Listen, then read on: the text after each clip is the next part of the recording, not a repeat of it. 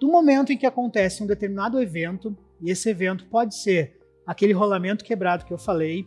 pode ser um pico de vendas que eu não estava esperando, ou seja, pode ser um evento tanto bom quanto ruim,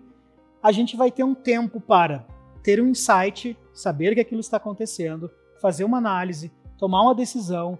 tomar uma ação e corrigir ou né, reagir em relação àquele evento. Toda e qualquer implantação de tecnologia de indústria 4.0 é para fazer essa redução desse tempo de reação a eventos não planejados. Por quê? Nessa redução de tempo de reação a eventos não planejados, a gente consegue reduzir tempo, obviamente, mas também reduzir ganho financeiro.